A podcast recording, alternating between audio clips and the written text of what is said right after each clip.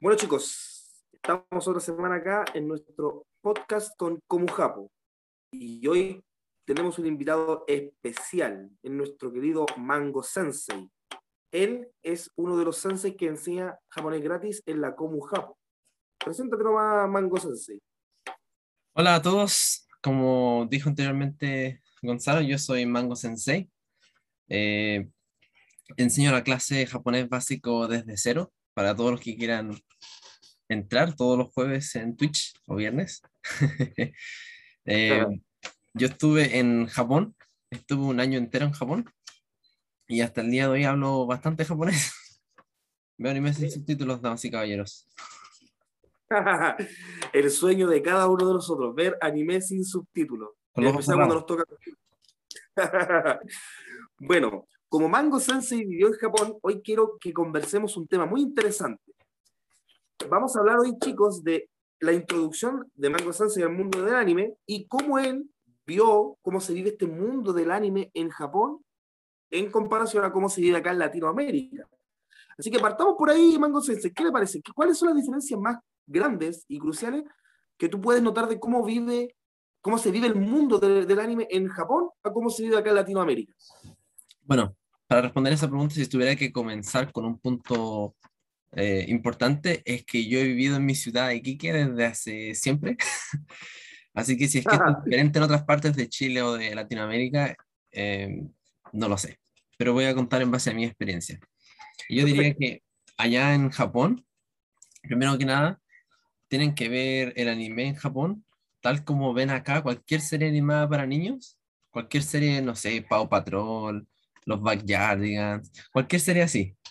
Tiene que, no sé, los padrinos mágicos, tal como nosotros vemos esas series, como la percibimos culturalmente, que quizás alguno de nosotros, o Phineas y incluso. Sí, Phineas y me gusta más.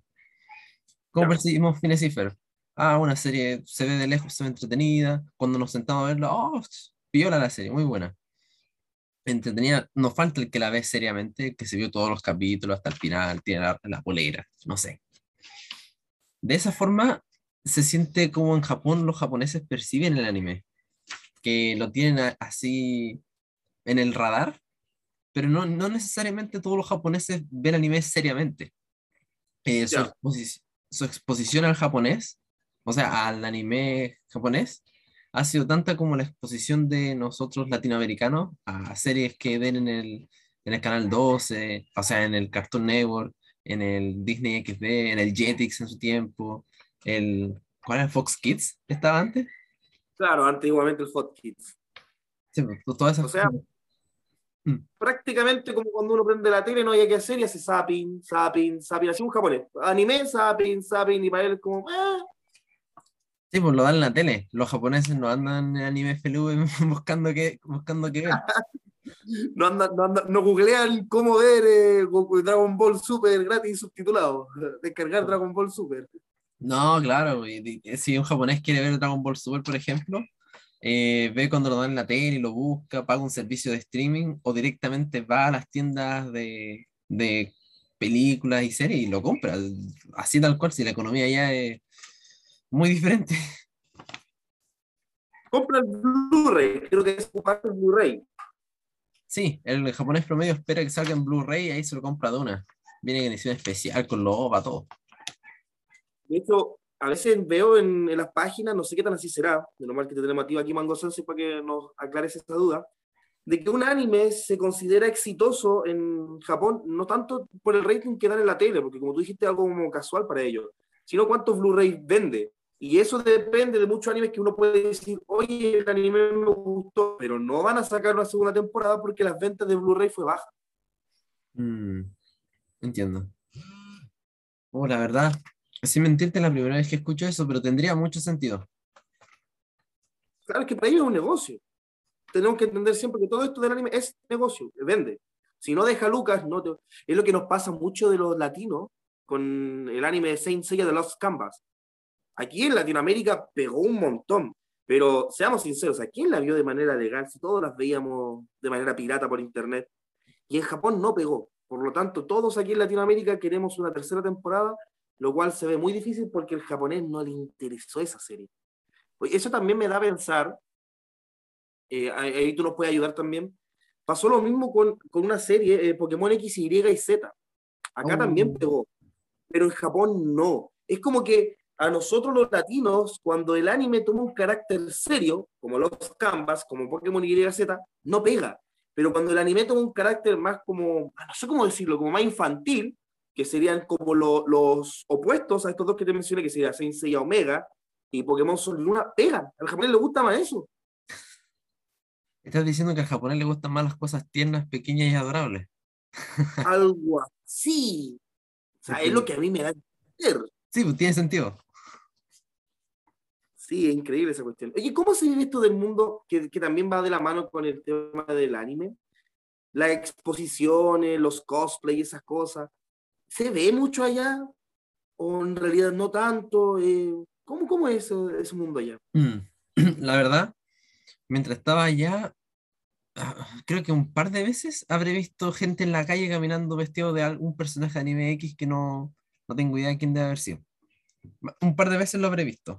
Uno no va a Japón, o sea, yo no estuve en lugares como Shibuya, yo estuve en Kioto, en Kobe, estuve en Ah, los Sa- más tradicionales. Osaka, nada así, pues esa era la capital, era la capital antigua, pues un barrio mucho más conservador. Entonces, si hubiera pasado un segundo por Shibuya, te prometo que veo, por todos lados veo a alguien vestido de cosplay, o americano. no Ah, sé. ya, mira, ese, dato es interesante. O sea, si alguien quiere viajar a Japón, tiene que entender que los lugares en los que tú estuviste, que son Kioto, Osaka, esos son eh, lugares más tradicionales, más como para ver el Japón clásico. Claro, pues está lleno de templos budistas, están todos los templos de la... Uno dice Japón y se imagina esos arcos rojos en los templos. Ah, perfecto, hermoso. Claro, todo eso está dentro de la zona de Kioto, pues si Kioto era el... ahora Tokio. Kioto era antes la Ah, capital antigua, pues la capital de la era Taisho. Sí, mira, y como conectando el anime, yo aprendí eso en Rurouni Kenshin. En Rurouni Kenshin te, te explican que la capital antigua era Kioto y la capital después de ya cuando ocurre esta la era, cuando termina la era de Meiji, no empieza la era de Meiji, no, no recuerdo bien. Parece que termina la, cla- claro, termina la, la era Tokugawa y empieza la, la nueva era Meiji, la capital pasa a ser eh, Tokio. Y claro, Tokio es más tecnológico, más como el Japón moderno. Sí, así es. Cuando uno ve esos memes de la sociedad, sí, y aparece una ciudad futurista, algo así es Tokio. Pero tampoco no tomo voladora ni nada así. Si, si, si Tokio pasé un par de veces por Tokio, el aeropuerto es bonito. Ahí está. Entonces, los que queramos viajar a Japón, tenemos los dos Japón, el Japón Kioto tradicional y el Japón Tokio moderno, porque podemos hacer un viaje en el tiempo ahí, en un tren. Sí, sí, es súper es súper diferente uno del otro.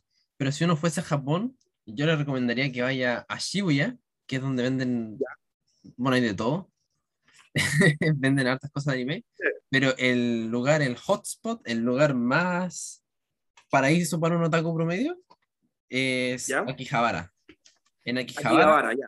sí, po. por ejemplo, en Kioto, uno pasa por Kioto y la verdad es que yo mirando para todos lados en los lugares más turísticos, no encontraba publicidad de un anime o de un manga o de una serie o un juego de cartas de Japón, no lo veía mirando para cualquier lado. No era algo que Perfecto. se encontraba sin que lo buscases. Ah, ya, perfecto. Pero estoy seguro de que en Akihabara es como el em- es como esas, ese típico lugar de Nueva York que todos se sacan fotos donde esa ciudad donde están todos los carteles alrededor tuyo. Eso creo que así es Shibuya y Akihabara, pero Donde anime. América se le apareció Nick Fury. Sí, va ahí mismo, exactamente ahí. sí, sí, ahí mismo es. Ah, ya. Es, es bueno tener ese dato, Mango Sensei. Oye, ya, todo esto, hablando ya del anime, volvamos al punto del anime. Eh, muy interesante el tema de Japón, porque los que queremos viajar a Japón, tenemos que ese dato manejarlo bien. Y, uh, fue un dato de oro. Vine buscando oro y encontré oro, como dicen. Pero el punto del anime, Mango Sensei. ¿Cómo fue que tú entraste al mundo del anime? ¿Cómo fue que te enganchaste? Uh, cómo entré al mundo del anime. Ya, mira, creo que yo desde chico había empezado a ver series. Ay, ¿qué, qué serie había empezado a ver? Creo que, es, si bien no es un anime japonés tradicional, yo empecé a ver Avatar, la leyenda de Aang. Y- claro, y- claro, es, es un anime que no es anime. sí, me, gusta- me gustaba ver un, me gustaba ver un poco Avatar. También animes que estaban en ese tiempo, pero yo no sabía, era Shin-Chan. Pero, ya. mira, este es el tema. Um, esto va a ser una noticia, esto es un dato nunca antes dicho, inédito. Pero, Exclusiva. pero yo crecí sin andar viendo Dragon Ball, Naruto ni One Piece. Y ahora explico el por qué. No, no te creo. No estás mintiendo, Mango miren. Estás haciendo puro mal. Hace entretenido. Resulta que mi mamá tenía una visión muy diferente del anime. A pesar de que ella vio Ah, Heidi, a pesar de que ya vio todas esas series de más de 50, eh, vio esas series en la tele cuando las daban. Y mi Ah. mamá, mi mamá, mientras yo crecía y tenía como 4, 5, 6 años, quién sabe qué habrá visto, pero me prohibió el anime. Me dijo, no puedes ver anime porque todos los animes son hentai. Todos son malos, todos son pornográficos, todos son horribles, son cochinos, hay senos sueltos por todo. Ya, en fin. Habló de, de esa forma, ella se refería al anime y me dijo, tú no, vas, tú no veas esas series japonesas porque son cochinas. Y así fue hasta los 12 años que yo no veía anime. Entonces, tú hablan- por ejemplo, tenía compañeros que hablaban de Dragon Ball Z, así como, oh no, si viste cuando Goku se transformó en Super Saiyan 2, sí, sí, fue bacán, oh, y tú, Claudio, lo- o sea, y tú, Mango Sensei, ¿lo viste? No he visto Dragon Ball Z. Fin. Ya, ¿Cómo ya, tenías vida social? ya, pero hace poco me puse a ver y vi hasta la, ya terminé la saga Cell, ya, ok, pero siguiendo con el tema, eh, Oh, alrededor de los 12 o 13 años, eh, yo un amigo del- de la iglesia que voy, se puso a ver una serie, y ¿Ya? fue la premisa que me dijo, me dijo, oh, mira, estoy viendo una serie de un bebé mafioso, a ver si es que alguien lo ubica, estoy viendo una serie de un bebé mafioso que le dispara al protagonista y el protagonista tiene fuego y tiene poder, así, wow, y hace su última voluntad y corre y vuela. Y, y dije, oh, se escucha entretenido, ¿cuántos capítulos tiene? 203 capítulos. Y dije, "Fua". igual lo veo. Y lo vivo. Y no era tan malo, es un anime Katekyo Hitman Reborn. Es Ya. buen anime. Del 1 al 10 le doy un 5. Es bu- buen anime. Pero lo, lo que me gustó de esa serie, si bien tenía súper poco fanservice, que es bastante agradable no tener fanservice a veces, eh, eso, eso me, me dio un. me prendió la llamita. Y si bien mi mamá no sabía, yo estaba empezando a ver anime de nuevo. Me puse a ver series como Sword Art Online, me puse a culturizar. Sword Art Ah. Online, eh, me puse a ver todo lo que me recomendaban en esa época. Vi varias series cortas de 12 capítulos, de las que ya ni me acuerdo. Algunas de las que ni quisiera hablar. Ah, sí, Pero- me pasa a mí también. Pero ahí empecé, como por los 12 o 13 años, viendo todo lo que había en esa época, como por ejemplo Sword Art Online. ¿Qué más había en ese tiempo? Uf, es que yo veía, veía poco anime. Empecé a verlo, pero veía poco. Sí, vamos a dejarlo aunque veía harta serie. no vamos a dar nombre. Sí, pues pasa, pasa. A mí, mira, yo soy de la generación más vieja que tú, Mango Sensei, porque tú cuántos tienes, 22, 23, 20, 20, 20. 20, Sí, 20 algo, ya. Yo tengo 31, un poquito más viejo. Claro, yo crecí, yo crecí, mira, mira la diferencia, mi mamá también veía anime cuando chica y a lo mejor ella no sabía. Mi mamá veía eh, Heidi, Candy, ella también veía eh, Don Quijote de la Mancha y claro, lo veía y era como que, eh, toc toc, mamá, ¿estás viendo anime? Marco, anime, supercampeones, anime. mi mamá nunca, fue eh, nunca me prohibió ver anime. Sí, si ahora yo lo pienso, y ahora como que lo pienso en frío, yo a los cinco años estaba viendo Caballeros del Zodiaco, cuando Dragón Chiryu peleaba y le, y le salía sangre por todos los poros, y yo nunca lo vi como, oh, qué terrible, como, uno lo veía, ¿no? y claro, ahora yo digo, no sé si mi hijo de cinco años lo dejaría ver esa escena. no sé si lo dejaría ver a, a- a Goku cortándole un brazo a Piccolo, como que... mm, no lo sé. cuando uno ya es papá, la piensa de nuevo, pero, pero nunca me generó, bueno, eso ya entra en otro tema, pero nunca me generó como temas de violencia ni nada. Pero claro, yo soy, yo soy de ver anime antiguo, yo crecí con Caballero del Zodiaco, Hajime no Ippo, que para los que no saben es espíritu de lucha, Slam Dunk, Slam Dunk, tremenda serie para mí, espectacular. Eh, Orphan, de hecho, para los que me conocen en la Comu Japón, mi apodo es Krilancelo, yo lo saqué específicamente de ese personaje.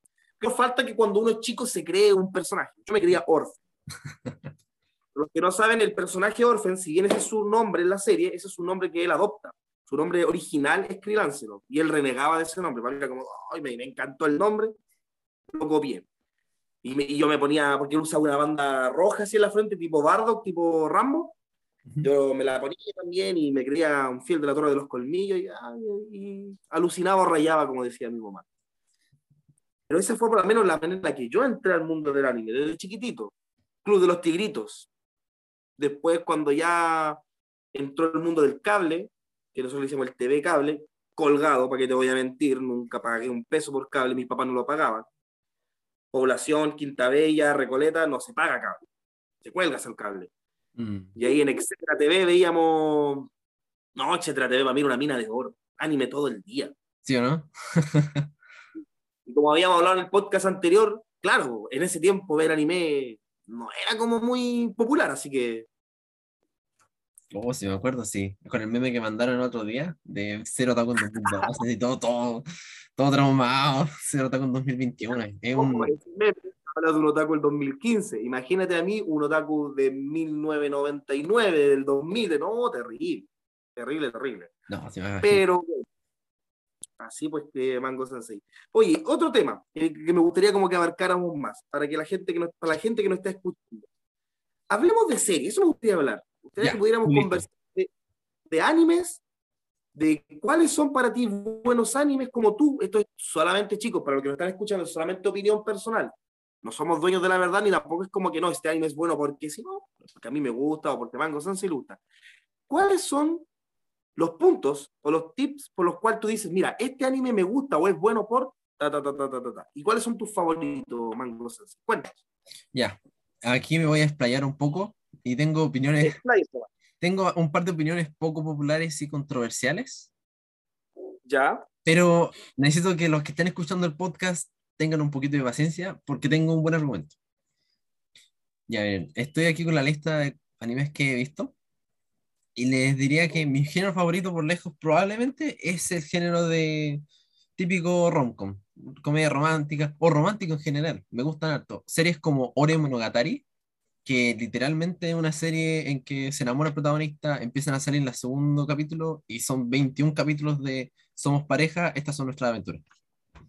Eso es toda la serie. El punto pic de la serie es que se dan un beso. Es súper Eres de los míos. Eres de los míos.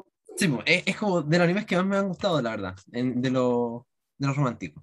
Pero hay animes que me gusta más la trama. Si, si bien hay romance de por medio, me gusta mucho más cómo, ver cómo se desarrolla la trama, cómo van cambiando los papeles de un, de un día para otro, en un episodio, en una confesión, cambia todo el curso de la serie. Eh, Eso entra en la categoría, por ejemplo, Nisekoi. Para los Ah, no- sí. para los que no conozcan Nisekoi, el protagonista tiene un collar con una llave, o sea, con un candado. Y resulta que él hizo una promesa con una chica de que en 15 años más se iban a casar. Si es que se encontraban, ella con la llave, él con su cerradura. Y esa es la trama. Problema. En un punto de la serie hay cuatro niñas y cuatro tienen llave. Sí, ese es el problema de la serie.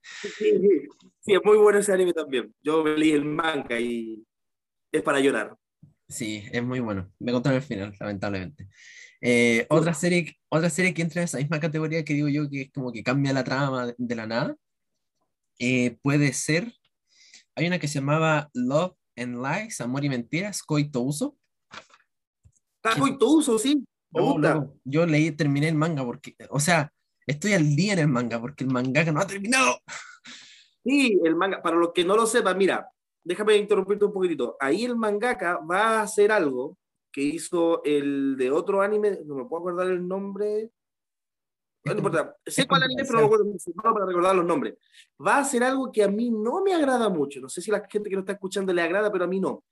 Es de que tú creas un problema romántico, un harem, que por lo general estos animes son harem, quiere decir que es un protagonista y cuatro o cinco chicas que están detrás de él, y él llega a un punto en que el manga lo divide en rutas. O sea, ¿cómo es el final con la chica número uno? ¿Cómo es el final con la chica número dos? ¿Cómo es el final con la chica número tres? Personalmente a mí eso no me gusta. No quiere decir que no me lo voy a leer, lo voy a leer igual. No me acuerdo cómo se llama este anime que vi, que son cinco chicas y él, y él le sacó cinco finales. Oh, Que él le enseña a, a tres chicas y la otra una profesora. Brígido. No, mira, te lo voy a buscar. No sé tampoco, ojo, tampoco, porque él después cuando ya pololea, en, en chileno pololear es ser novio, cuando ya pololea con la profesora es cuando él ya es mayor de edad, ojo. Y no, no hay nada prohibido en, en ese anime. Me acordé de Persona 5. Pero ¿eh? Ese, ese mangaka hizo eso, ese mangaka sacó cinco finales, uno por cada uno de las chicas. Y yo lo encuentro en realidad que es como, no sé, la vida no es así, eh, eh, mi, mi visión, a lo mejor a la gente le gusta, la vida no es así, la vida, hay, una, hay un anime, no sé si tú lo ubicas, eh, Mango Sensei, que es eh, Las Quintillizas. Sí, de lejos lo ubico. La- en Las Quintillizas, Futaro, que es el protagonista, le dice a Yotsuba, que es una de las cinco hermanas, una frase clave que es importante en la vida. Porque Yotsuba es una de las hermanas Ah, que spoiler. ella No, no, no, no, no. Ella, no voy a decir spoiler. Ella sacrifica siempre su felicidad por su hermana. Ella todo lo que hace es para que su hermana estén bien. Y Futaro le dice en una escena, le dice, la vida lamentablemente no es así. A veces, para que tú tengas tu felicidad, te vas a ver a la necesidad de arrebatársela a otra persona. Cosas sencillas que nos pasan en la vida. Si yo voy a ir a buscar un trabajo y yo quedo en el trabajo, genial, estoy feliz, conseguí el trabajo. Pero a lo mejor hay tres postulantes que no quedaron. Yo les arrebaté la felicidad a ellos. Y la vida es así. Por lo tanto, encuentro que es muy conformista crear finales alternos donde todos ganan. No, no, no es así. Sí, Pero en mi opinión, Sensei, mi opinión. tiene Así que siga usted con, con sus animes que habíamos quedado en coito uso. Sí, pues, estábamos hablando de Coito Uso. La verdad es que en Coito Uso van a hacer algo parecido, pero hasta ahora Claro. iba bien, iba bien. Eh, a pesar de que el mangaka sube como cuatro, como cuatro páginas cada tres meses, no, no entiendo el mangaka. Me da lo mismo. Vamos a hablar de mangaka chanta otro día. Otro Otro nivel- de mangaka. Otro nivel que entra en la misma categoría que estaba hablando recién es Masamune-kun no Revenge. La venganza de Masamune-kun. También lo vi. Vamos, un, este Masamune-kun se trata de que eh, chico 1 y chica 2 son pequeños, 10 años, eh, son buenos amigos. El tipo es gordo. Un día ella le dice, eres gordo y feo y no me gustas. Y él le rompe el corazón. Él, dolido, se va, va a otra ciudad, vive con su abuelo y dice, voy a ponerme mamadísimo, voy a hacer ejercicio, bajar de peso. Y en 15 años más, cuando encon- o sea, en 8 años más, si se tienen como 10 años, en 8 años más, cuando voy a ir a su misma secundaria, voy a hacer que se enamore de mí ella y la voy a rechazar como venganza, sí. Buen plan, qué listo que sos. Ah, sí, genial. Esa es la trama. Y el final en el manga ya terminó. Tiene un anime de 12 capítulos y el manga ya terminó. El final del manga casi, casi me encanta. Casi. ah, Casi me encanta. triste cuando un final casi te encanta. Porque no voy a hacer spoiler, porque no voy a dar nombre, pero el protagonista se termina quedando con. Mira, si digo chica, van a pensar que es la principal. Se queda con chica Z. Yo así como, oh, bacán, se quedó con chica Z. Yo quería que se quedara con chica Z. Y resulta que no, pues era todo bait, era, era, era una trampa. Y al final, en vez de quedarse con chi- chica Z, dijo, no, no. La chica Z le dice, no, tú deberías quedarte con la chica X. Sí, ya, ya, vamos a declararnos a la chica X. Y le dijo, chica X, ¿ya quieres salir conmigo? Ya, bueno, ya. Y se queda con la chica X. ¡Ah, me rabia! O sea, cuando vi ese manga me dio rabia, no quería ver nada más, estaba chato. Es muy parecido, lo siento, voy a tirar un spoiler, pero así como tú lo dijiste, con chica Z, chica X, es muy parecido con Nisekoi. Eh, Nisekoi también pasa algo así. Ay, qué terrible. Que es como, ¿qué pasó? Sí. Sí. En- Mira, yo quiero agregar un poquito a la, a- a la Dale, lista de los Rocom que tú dices. Hay unos Rocom que a mí me gustan. Para mí, lejos, o sea, Ore- Oremo no Katari, obra maestra para mí, espectacular. Nisekoi me gustó, pero no lo, no lo, no lo, no lo tengo tanto cariño. Es como, Mm. ay, qué tremenda obra. sí, Coito Uso también lo encontré entretenido. Y, y, y Masami, ¿cómo se llama? Masami Q Revenger. Masamune. ¿Cómo? Soy malo para memorizar los nombres. Masamune Kun Revenger. También es como que. meh. Pero Oremo, Oremo no Gatari espectacular. Espectacular. Pero para mí, uno de los mejores Rockom que he visto es Kaguya Sama Love is War. No sé si lo has visto. Uh, tú, ¿cómo no lo mencioné? Es que no lo he visto. ¿Sabes qué? Eh, el primer capítulo lo vi, me partí de risa. La verdad, yo no me río mucho con animes graciosos. O sea, es como, tiene una, una es como, yo con mi humor danca, digo, "Eh, no, que esto no es entretenido. Pero loco con Kaguya-sama lo vi, que, pf, ¡oh, qué desgraciada la Kaguya-sama! Y después veo al tipo y, ¡oh, qué desgraciado! Sí, me encanta. Continúa. Sí, Kaguya Sama es genial. Para los que no lo sepan, miren, yo como. Ya ven, yo veo dos tipos de anime. Los animes que tienen tramas buenas y los animes para reírme. Al igual que Mango Sensei, mi género favorito siempre va a ser el, el rom-com o comedia romántica. Y después algunos que otros shonen. Para los que no saben, los shonen ya son las- los típicos animes de protagonistas jóvenes de pelea como Dragon Ball, Naruto, One Piece, Tokyo Revenger. Eh, pero yo me tiro más siempre por el lado de los shoujo y los eh, rocón. Me gusta, como había mencionado, el Monogatari, el Kaguya-sama Love is War, espectacular. Imagínense a dos super genios, chicos. El presidente del consejo estudiantil y la vicepresidenta, que se gustan mutuamente, pero en sus mentes, el primero que se declare pierde. Por lo tanto, cada uno de ellos va a hacer planes y estratagemas para que el otro pise el palito, como decimos en Chile, y se confiese. Eh, espectacular esa, esa, batalla de dos genios. A ver, otro Rocom que me gusta. Mira, me acuerdo cómo se llama el, el anime, lo busqué ahora, Bokutachi. Ese fue el anime que vi de la, que termina con los cinco finales donde cada uno gana a la chica. Sí. Otro que me gusta, que, que sí, como tú dijiste, el problema es que de repente tiene mucho fanservice, pero es muy, muy buena fanservice para los que no lo saben, es cuando ya con el ámbito de vender, porque como mencionamos al principio, el anime es para vender, tienen escenas de bikini, escenas donde enfocan los pechos, porque es lo que le va a llamar la atención al joven otaku de 14 años que está viendo el anime. Que es, no sé si tú lo viste, Mango Sensei, que es Orezuki. Orezuki, a ver, tengo que, tengo que buscar una imagen. Pero a ver, sigue hablándome de Orezuki. Mientras la buscas, Orezuki es de un, bueno, el, protagonista, Yoro, él, eh, él tiene dos amigas y en realidad a él le sirve cualquier, como decimos en Chile, cualquier micro le sirve. Por salir con cualquiera de ellas le da lo mismo. Y él intenta ser simpático, buena onda. El punto es que las dos chicas se le confiesan, pero ambas le dicen que le gusta a su mejor amigo. y como él, entre comillas, es buena persona, intenta hacer gancho a estas chicas con su mejor amigo. Pero a su mejor amigo le gusta una chica de la biblioteca, que es una chica de lente que se llama Pansy, no es muy agraciada, es planita, el hombre, este hombre, este personaje, el lloro, dice en todo momento que le gustan las mujeres con, con buena delantera, pero dice que no, que, es muy plana, así que no, y el punto es que su mejor amigo le gusta la chica Pansy de la biblioteca y la chica Pansy está enamorada de Lloro, y es como, ya ni siquiera es como un triángulo amoroso, es como un pentágono amoroso la cosa. Yo se la recomiendo. Ese anime es chistoso. No es como, oh, qué trama tan interesante, que no, chistoso. Si queremos hablar de tramas interesantes, por ejemplo, me gusta eh, Erase, eh, Tokyo Revenger. Ah, espera. Si nos tiramos, si nos tiramos a la rock. ¿Cómo, Mango? ¿Quieres decir algo? Antes de, antes de pasar a otro género, quisiera mencionar, ah, ya, porque uno de los, porque vamos a armar como todo un, todo un tema en cuanto a qué hace un buen anime. Porque ya. en cuanto a los animes que hemos mencionado anteriormente, eh, hay algo un poco contradictorio que voy a decir, pero algo que pasó con Ori Monogatari, que lo tenemos ambos como un estandarte tan alto, es que fue una serie súper te hacía sentir bien, no una serie que tú veías y terminabas como, oh, necesito para embarrar, necesito una, tengo una crisis existencial. Todos decían, oh, qué linda pareja, se ven bien, se, se ve entretenido. Ellos se que... light. Light, sí, es bastante light. Y los personajes son reales, tipo, se sienten reales. O sea, espectacular, sí. Yo sabemos que el protagonista Takeo, sí, pues, sabemos que el protagonista Takeo es grande, es musculoso, parece un gorila, como dicen tanto en la serie, y ella es pequeñita, es frágil, es como una princesa poco menos, pero aún así se sienten como personajes reales que podrían pasar. Y algo que no, no me engancha mucho, por ejemplo, series como Nisekoi, es que no sé si fue yo solamente, y creo que lo que está pasando con Kanoyo Okarishimas, no, no, no, con Renta Girlfriend, es que el mangaka.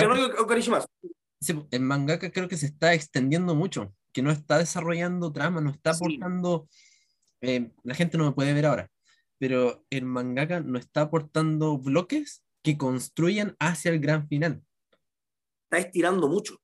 Sí, pues está estirando mucho. Es como poner relleno en Naruto. Si bien hay relleno en Naruto que te servía para conocer más un personaje, de repente te gustaba el personaje secundario número 1000 y querías saber por qué él tenía una cicatriz en su frente, ya, pues ahí ve el relleno 1538, ahí, ahí se habla de su familia, de que lo quería mucho. No sé, pero en, en, los de ahora, no sé, siento que están poniendo muchas partes de la trama que solamente hace que, oh, esto es una situación comprometedora, oh, nunca más hablemos de esto, fin. Y eso es toda la trama. Sí, pasa. Yo no he visto manga, sí el anime de Kanoyo Karishimasu y mis amigos que ven el manga me dicen, me dicen, oye, he leído 100 capítulos y es como si no hubiera leído nada, no avanza en nada. Mm.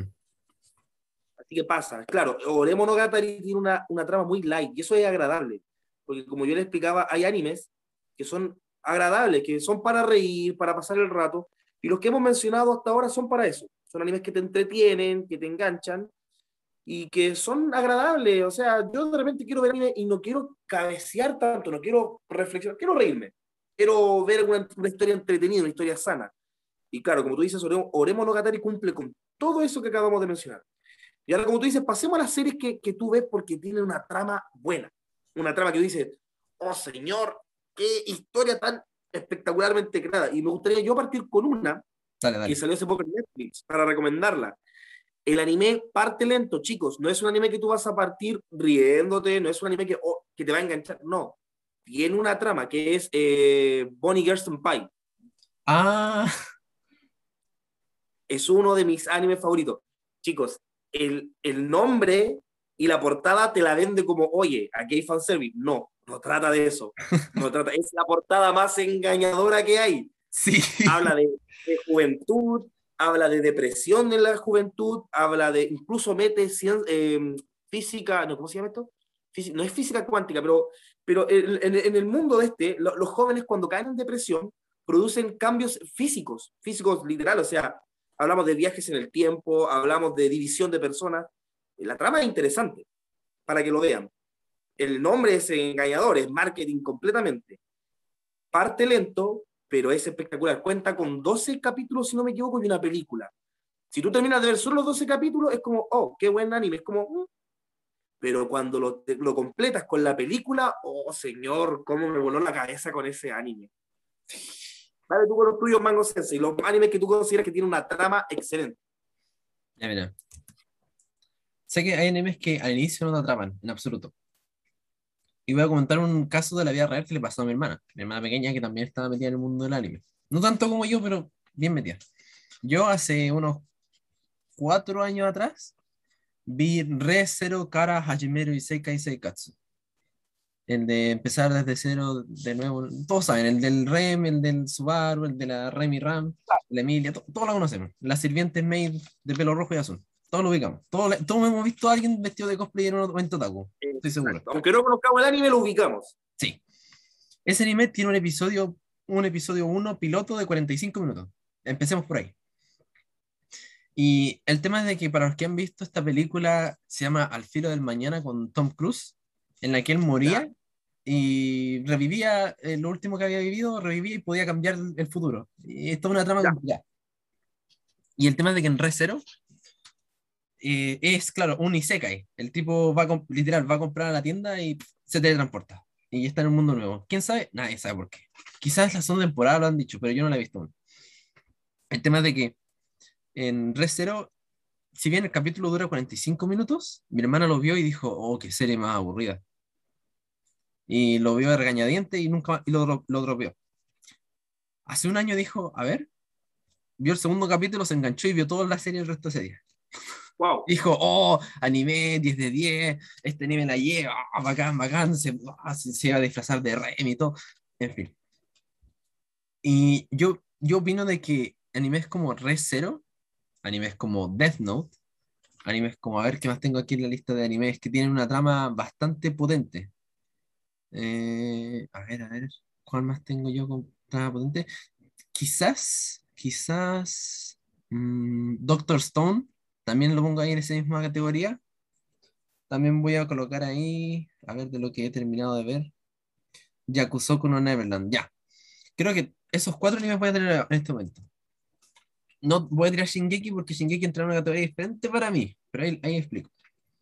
El tema es de que estas series tienen una trama que te mantiene al borde del asiento. Que tú terminas el capítulo y dices, ¿y qué va a pasar en el siguiente capítulo? Tengo que verlo ahora. ¿Tengo tiempo? Lo veo, lo veo, ya lo veo. Porque yo, al menos yo, cuando vi Re Zero, vi en los primeros capítulos y fue como, ¡oh! Tengo que seguir viendo esto. Y llegué a mi casa y yo nunca llego a mi casa a ver anime, lo veía en el colegio, lo veía de vuelta a, de vuelta a la casa. Pero ¿Ya? con Re Zero llegué a mi casa y dije, no, esta tarde es de terminar Re Zero. Y lo vi entero, muy bueno. Y me gustaron mucho. Ah, hay otros animes también como Death Note, que uno, que uno ve al protagonista quedar Note, todos ubicamos Note. Si están viendo este podcast, probablemente ubican Note. Eh, eh, pasa en Note que el protagonista siempre queda con, entre la espada y la pared.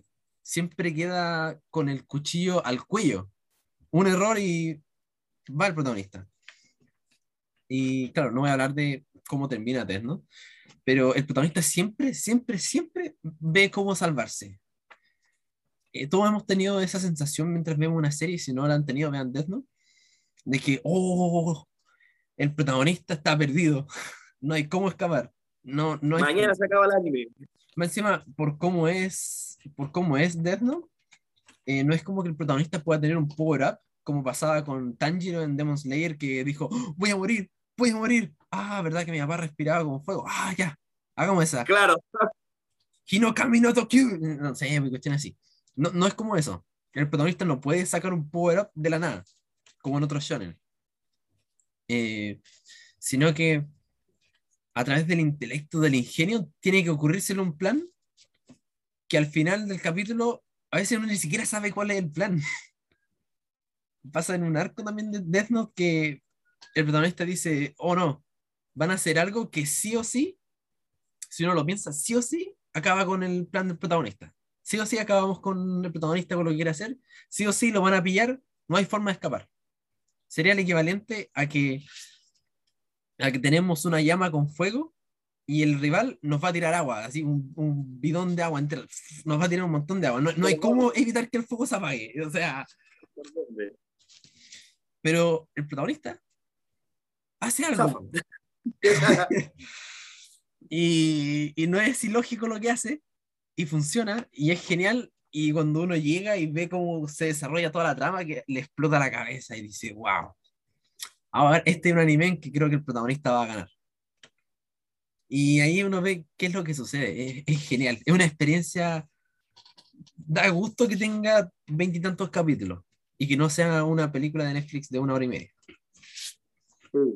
Es buena, es buena. Death Note, mira, Death Note me pasa a mí igual, tengo sentimiento encontrado con Death Note, porque yo considero que la trama, la trama, la trama de Death Note no es compleja, no es profunda, muy sencilla, porque el marketing que tiene Death Note es lo que tú dijiste, es jugar con las emociones, jugar con el suspenso. ¿Y sabes con qué es lo que pasa últimamente? Lo que está de moda es la serie del juego del calamar en Netflix. Yo la vi y no tiene una trama así como, oh, es la octava maravilla del mundo. No, juega con el suspenso. Eso es lo que hace. Te engancha por ese lado de qué irá a pasar, qué irá a pasar, qué está pasando. Pero la trama es súper sencilla. Ahora, a mí me gustaba, me gusta, no, no me gustaba, disculpa, me gusta mucho Death Note. Pero si queremos como tomar ese personaje, ese protagonista que tú mencionas, yo les quiero recomendar a todos Code Geass. Code Geass es un espectacular anime. Code Geass. Es del género mecha. Para los que no lo sepan, el género mecha es de los robots. Típico así como Massinger Z, El Gladiador. Gundam. Gundam, claro. Eh, Evangelion es mecha también. Evangelion. Oh. Eh, Evangelion merece una categoría propia. ¿cierto? Sí, Evangelio tiene una trama muy profunda, pero Code Geass es del el protagonista es un príncipe desterrado y él quiere vengarse de su padre, del Sacro Imperio Británico. Él es un género, es, es, Kira, imagínate, es Kira, es Light Yagami, solo que aquí entra en conflicto político, no en conflicto tanto ético, sí, sí ético, ¿por qué? Porque también se hace una polaridad así como en Death Note, eh, que es su, que es Kira versus L, que ambos proclaman ser la justicia, aquí pasa algo muy, muy interesante, incluso uno puede trasladarlo a la política local desde sus respectivos países, es de que el protagonista, que es Luluch, él quiere derrocar el Sacro Imperio de Britania con una revolución.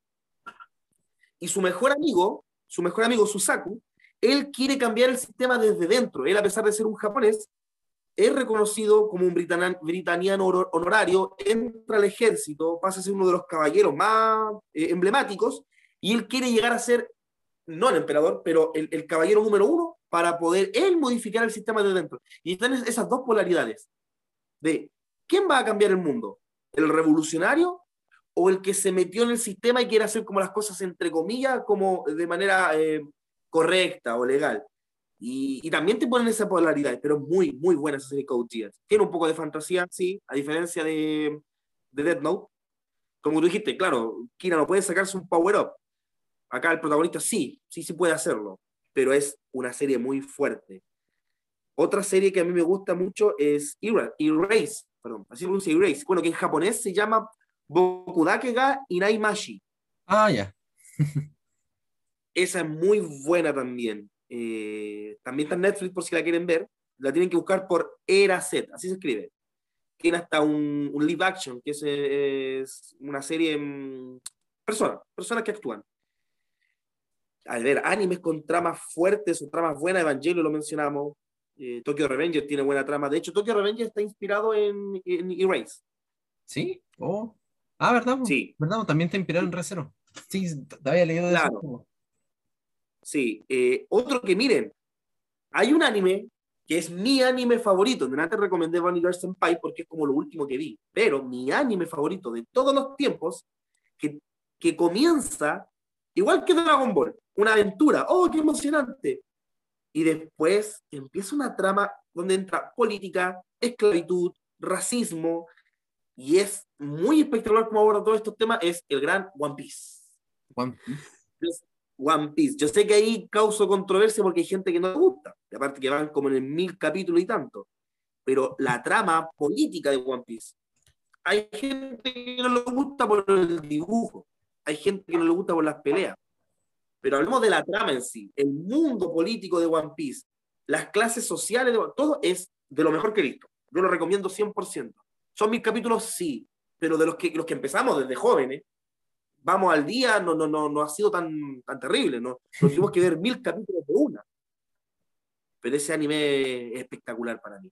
Hay otro anime muy bueno, chicos, que lo mencionaba, Espíritu de Lucha. ¿Puedo, puedo eh, dar un pequeño, un pequeño comentario un- respecto a One Piece? Eh, da un comentario sobre- Mira, no sé si es que alguien lamentablemente ubica la naranja metálica, pero en la naranja metálica, mecánica, la naranja mecánica, que no es un anime, es una película bastante turbia, eh, al protagonista en un momento lo hacen, le, le abren los párpados, no puede cerrar los ojos y lo obligan a ver series, y lo obligan a ver eh, la tele para meterle una idea al cerebro. Ver One Claro. Piece no es así, se los prometo. Ver One Piece no es así, ayuda, tengo que ver 20 capítulos al día, o si no, no voy a estar al día, ayuda. No, no, no es así. Véanlo como un gran pastel favorito que les gusta mucho y que es más grande que el otro de los pasteles porque no se acaba, es entretenido. Terminan un arco, terminan un arco, se dan un tiempo, ven otras series, después vuelven de nuevo a One Piece porque aún les queda mucho que ver. Y listo. No, no, a ver, sí. Bueno, Busquen algo que criticar de One Piece, que no sea la cantidad de capítulos y van a empezar a disfrutarlo. Sí, exactamente. Yo, mira, yo lo único que podría a lo mejor criticarle al- a One Piece ni siquiera es el manga, es el anime. Porque como el anime tiene que vender y tiene que eh, no pillar Ah. el manga, de repente hay cosas que estiran mucho. Y que no, no tiene tanto relleno, no, no comete el mismo error que Naruto. Lo que sí hace lamentablemente One Piece es que lo canónico te lo alarga. Una escena en la que están corriendo, que en el manga es un cuadro, la gente en un pueblo corriendo, aquí son minutos y minutos de gente corriendo, y es como ya, eh, parece un país más que una ciudad. Pero esos son animes que a mí me encantan. Bueno, están los clásicos también, chicos. Eh, Slam Dunk, espectacular. Ahí entramos a lo que son los Spokon, los de deporte. Haikyuu creo que es muy buena, no la he visto, estoy al debe. Mucha gente me ha dicho, vela, vela, vela, vela, vela, Haikyuu. Eh, ¿Qué otro Spokon? Bueno, todos crecimos con los supercampeones, o, o Captain Tsubasa, que se llama en japonés. Tsubasa, sí. Claro, pero eso, pues chicos, al final hay anime para todo. Eso es lo importante, para todos los gustos, de todos los colores, de todas las formas. Pero si yo les puedo recomendar con Mango Sensei serían esos animes. Esos son los animes que personalmente a mí, y bueno, a Mango Sensei por su lado, les gustan. Por esos argumentos, esos motivos. Así que yo pienso, Mango, que ya deberíamos estar cerrando esto. Eh, para no aburrir tanto a la gente. Tengo la última opinión controversial. Vamos a hacer unas menciones dale. cosas. No voy a ponerme a explayar tanto. Voy a, voy a terminar con un anime, uno de los animes que más me gusta, en general me gusta harto, pero al resto del universo parece que no le gusta tanto.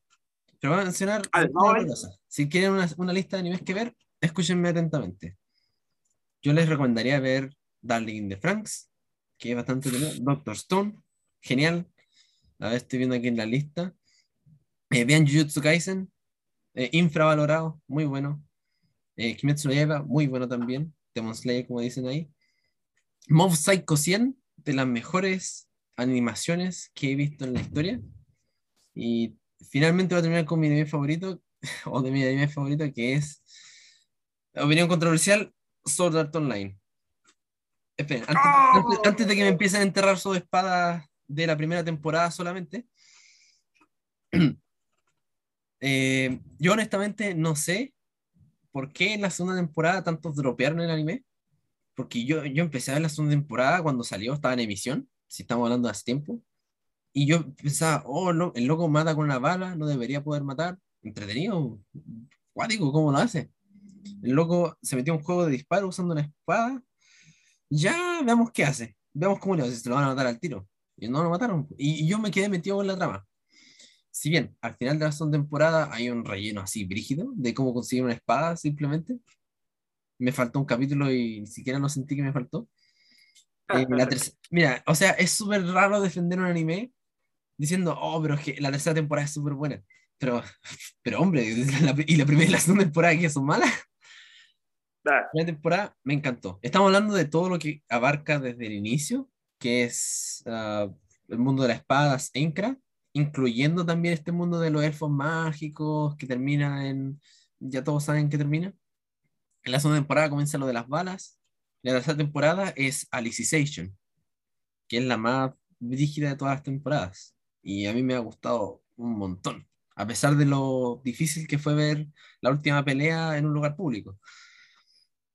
Pero dentro de todo, yo les recomiendo que vean Sword Art Online, a pesar de las críticas del mundo, porque no lo defiendo como un gran anime, como un buen anime. No lo defiendo, porque es como decir, eh, no sé, pues, es, como, gente que dice, no, no, no, si los cigarros, oh, saben rico, este olor a muerte, uh, increíble.